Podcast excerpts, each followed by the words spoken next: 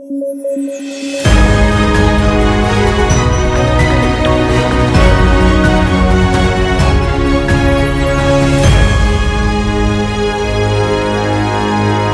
¿qué tal?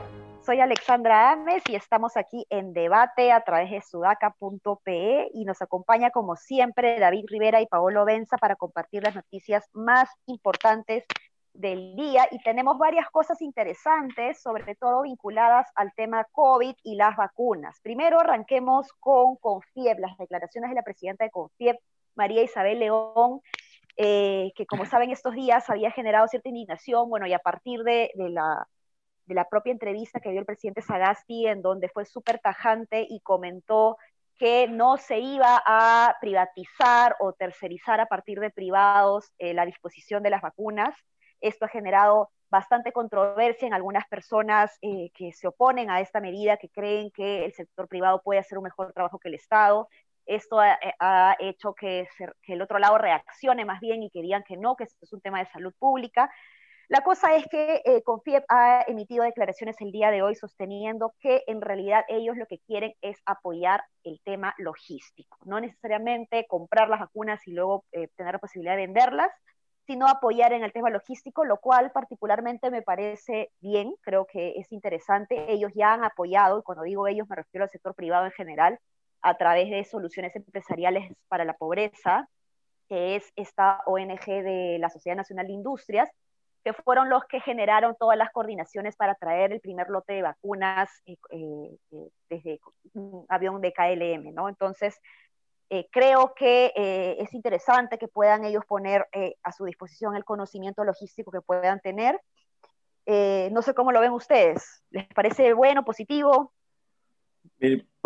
primer comentario sobre la discusión sobre la discusión de que si es que hay que permitir al privado que las venda o no las venda, eso nunca debió ser una discusión. Hoy nadie, nadie, creo yo, va a poder conseguir un lote significativo de vacunas fuera este, ya las laboratorios tienen suficientes problemas para cumplir con sus, con sus pedidos de gobiernos, entonces es una discusión engañosa.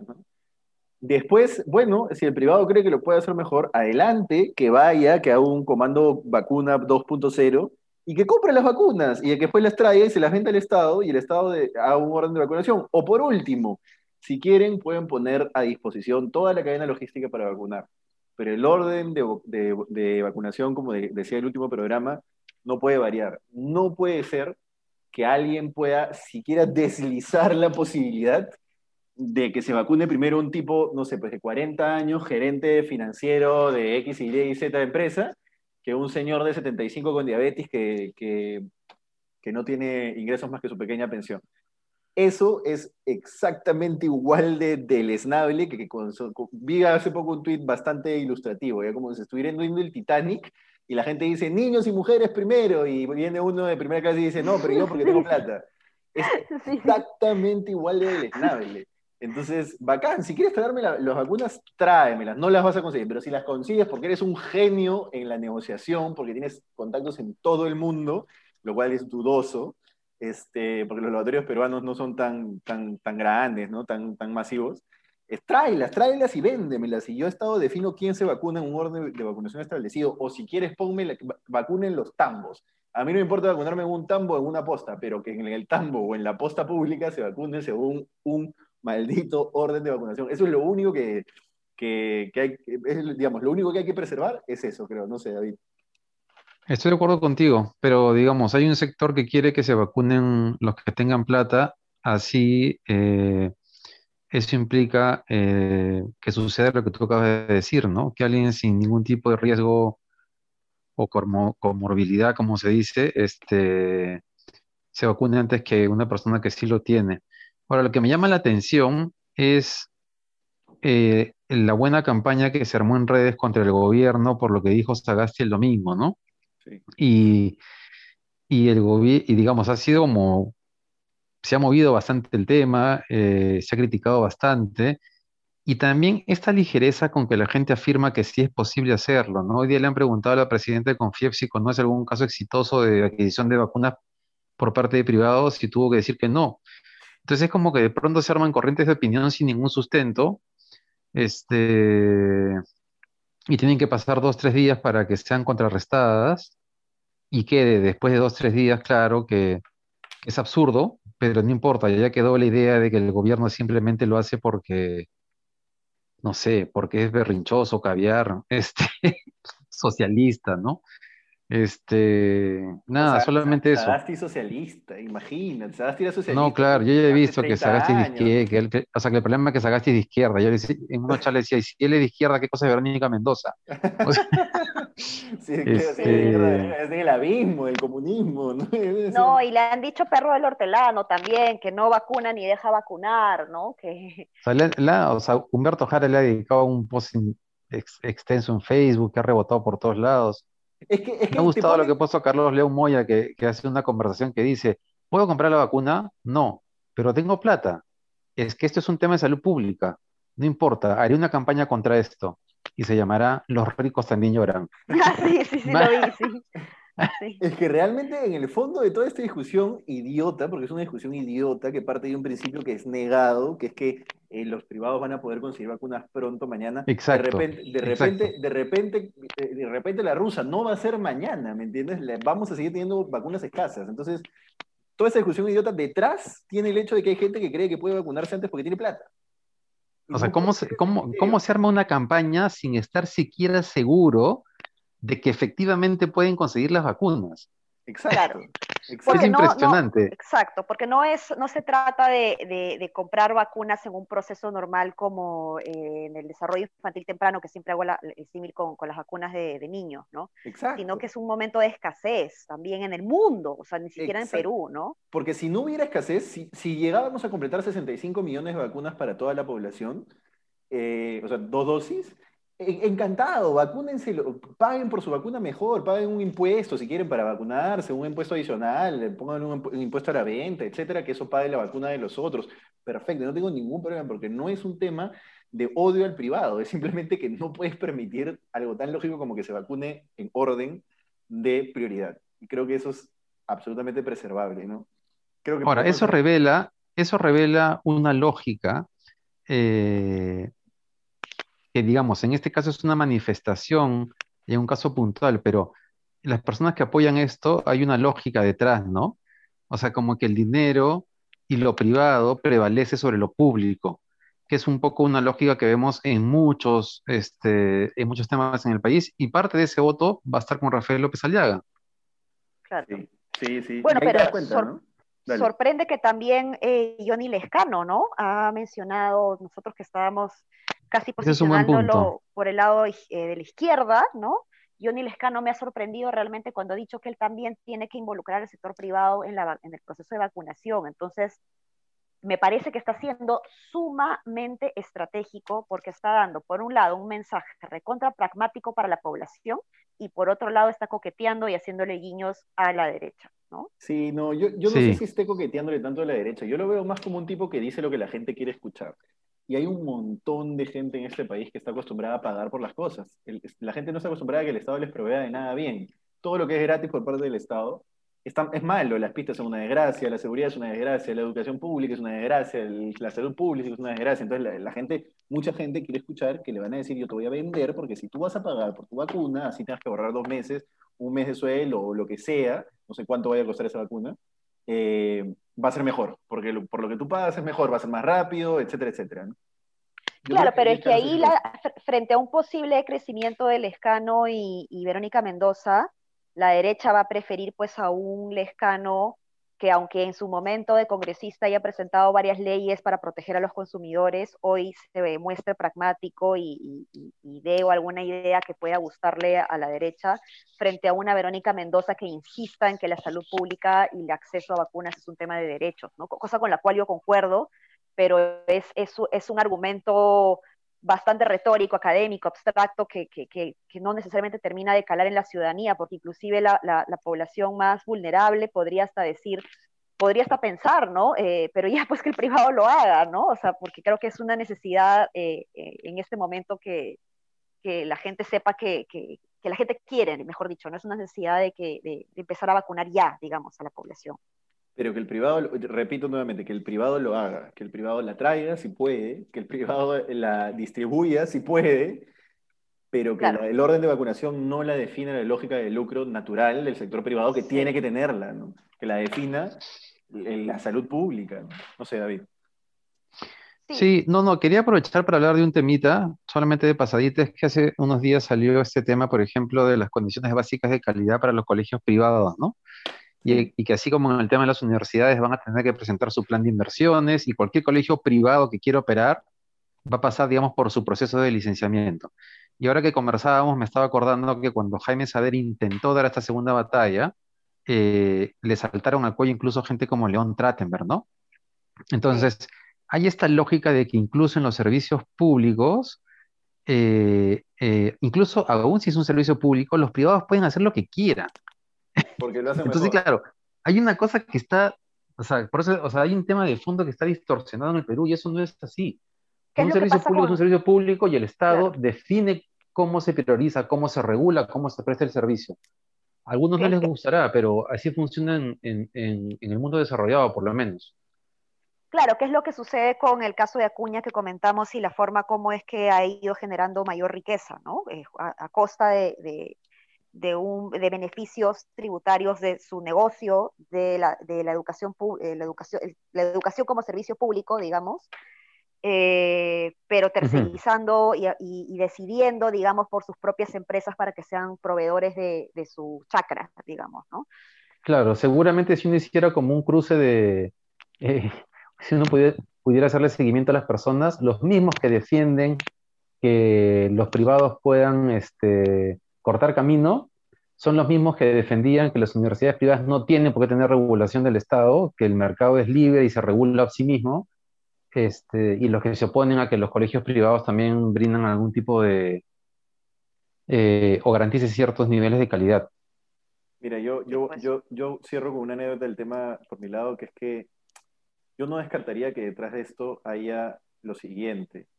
Y tiene mucho que ver con la frase que ha puesto Marisabel León en su Twitter eh, ayer, me parece, sí, ayer, no, anteayer, el 28, que es una frase de Alexis de Tocqueville que la estábamos comentando antes de entrar al podcast, de que dice, hoy en el corazón humano un gusto, hay, en el corazón humano un gusto depravado por la igualdad que lleva a los débiles a querer rebajar, rebajar a los fuertes a su nivel y conduce a los hombres a preferir la igualdad en la servidumbre y la desigualdad en la, en la libertad.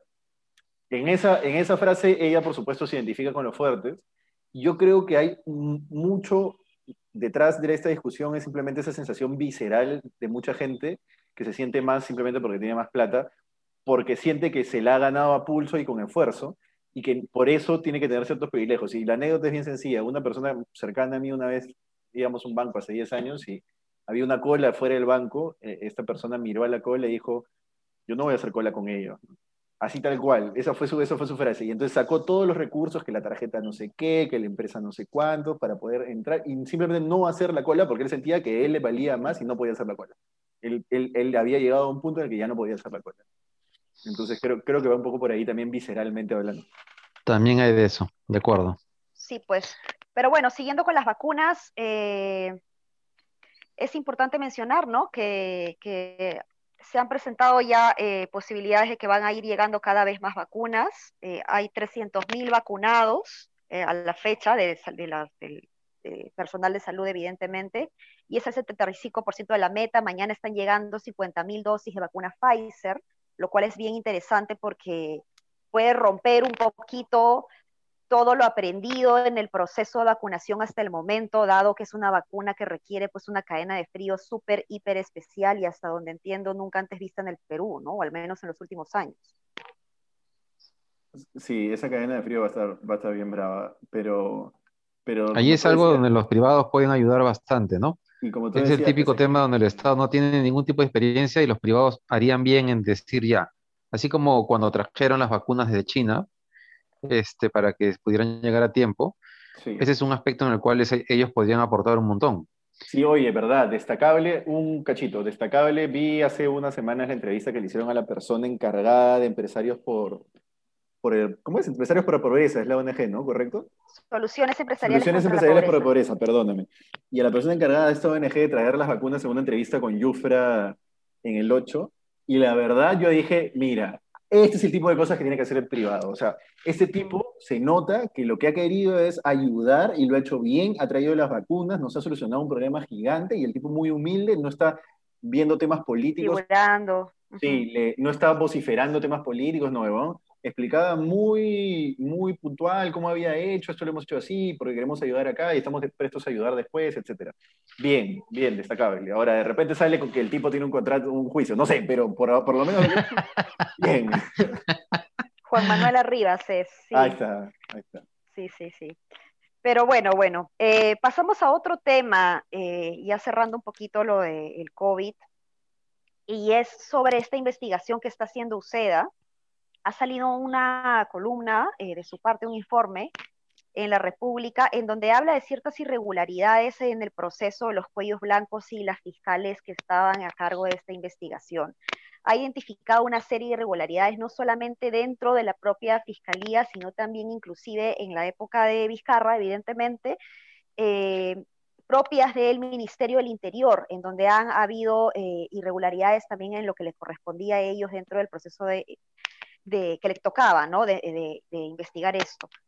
Es un tema bien entramado porque cada vez más se van identificando nuevos personajes y la verdad que hay que hacer un mapa así como el de 100 años de soledad para entender bien quién es quién y cómo son las eh, relaciones que, se van saliendo, ¿no? Pero David, tú tenías mayor información o tú habías estado más al tanto de, de, este caso desde que salió este tema de los cuellos blancos. Em, sí, em, primero recordar que la semana pasada UCEDA publicó un caso que, terminó, digamos, publicó su primer informe que terminó en la salida de las dos fiscales a cargo de, la investigación de los cuellos blancos.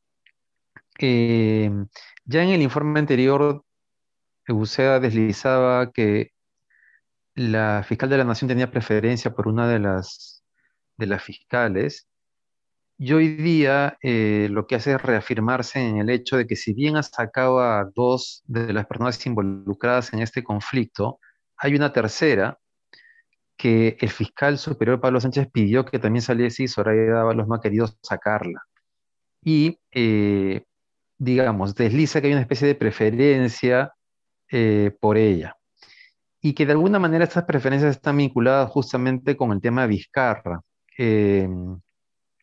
Vizcarra no solamente habría tenido acceso o conocimiento a que él aparecía mencionado en los audios de los cuellos blancos antes de que se dieran a conocer, sino que incluso eh, hay un policía involucrado en la investigación que ha permanecido en el Ministerio del Interior a pesar de irregularidades porque sería un policía de confianza de Vizcarra.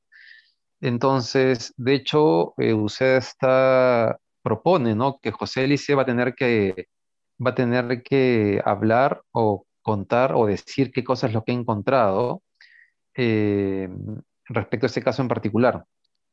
Todo esto apunta a que, a que Vizcarra está mucho más embarrado, pero lo más delicado de esto, porque Vizcarra ya está embarradísimo en todo, está claro, y seguramente van a aparecer muchas más cosas todavía, es que siembra dudas sobre la imparcialidad de la fiscal de la Nación, en un caso tan delicado como el de los cuellos blancos.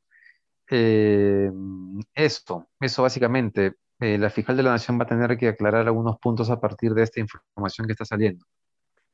Eh, mira, yo voy a opinar cortito porque siempre es bueno opinar más de lo que se sabe más y menos de lo que se sabe menos, pero es bueno destacar que la fiscalía es quizá la fiscalía y, la ex fiscal, no, la fiscal fiscal de la nación, eh, tenían todavía un perfil de lado bueno, si quiero verlo de alguna manera. Es, bueno que las instituciones mantengan al menos algunos de esos personajes, que no todos se terminen estando del lado oscuro. Ya, eh, ya el, el, tema del, del, caso Cuellos Blancos y cómo se, cómo se atacó directamente por parte del gobierno de Vizcarra ya ha quedado manchado por todo lo que ha salido después que por lo menos en la fiscalía quede, que un aura de que están, están del lado correcto. Nada, eso.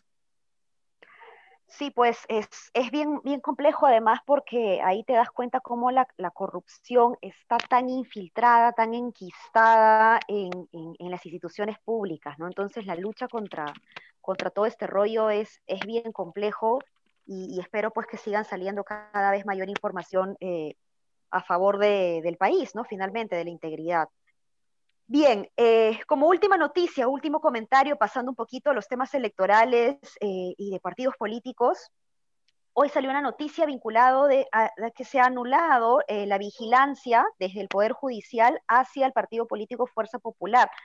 No sé si recuerdan el caso de los cócteles y el caso de Odebrecht, en donde se pidió, el Poder Judicial pidió a Fuerza Popular que pueda rendir cuentas permanentemente sobre sus ingresos, egresos, ¿no? Esto se ha anulado, eh, lo cual eh, puede generar bastante controversia. La verdad que no, no, lo he visto tanto en redes, no he visto muchos comentarios al respecto, pero imagino que se va a ir desarrollando en el transcurso de los días. ¿Cómo ven ustedes esta noticia? Fuerza Popular eh, es un partido renaciendo de las cenizas, creo. o sea, después del nefasto congreso que hemos tenido, que Fuerza Popular hoy tenga este tipo de buenas noticias en medio de la campaña y con Keiko expectante es alucinante. Digamos, si tú le hacías una pregunta a cualquier analista hace tres años, dos años, cuando cerró el Congreso Vizcarra, las cifras, cualquier análisis no te resistía a pensar que ibas a tener a Keiko en una posición expectante.